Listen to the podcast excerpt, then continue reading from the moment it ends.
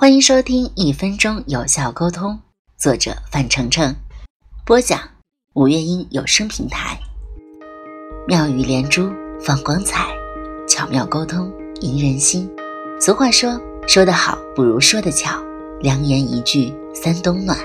人际交往的关键是会说话，说话不仅要体现出真诚，更要表现出说话的艺术。说话既是一门艺术，也是一门学问。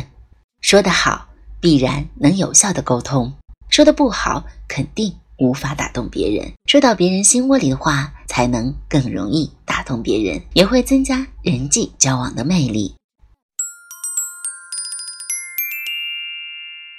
第三十一章：随机应变，掌控全局。在演讲过程中，难免会发生些意外，学会应对意外情况，巧妙控场，对演讲者是至关重要的。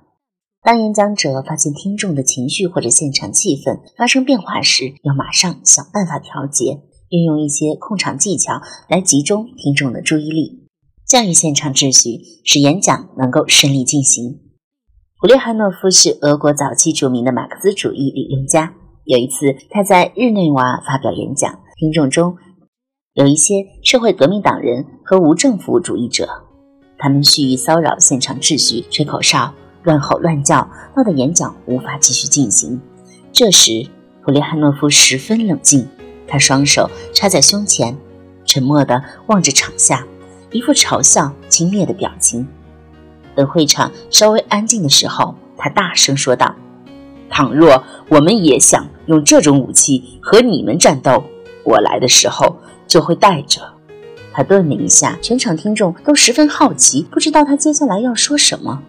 看到大家都冷静下来，布列汉诺夫接着说道：“一个冷酷性感的美女。”他刚说完，会场上顿时笑声一片，连当时蓄意破坏者也开始笑了起来。现场的气氛一下子改变了。之后的演讲进行的十分顺利，一个混乱的场面如此迅速地得到改观。普列汉诺夫的控场技巧实在是让人钦佩。由于现实因素的多变性和不确定性。现场演讲会遇到很多意料之外的事情。好的演讲者会营造一个让听众和自己完全融为一体的氛围，并确保将掌控这个氛围的总开关置于自己手中。这是一场大型的演讲，听众听得十分认真，甚至入了迷。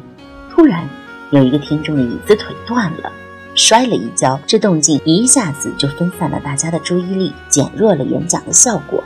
演讲者急中生智地说道：“各位朋友，现在你们都相信我所说的已经可以压倒任何意义了吧？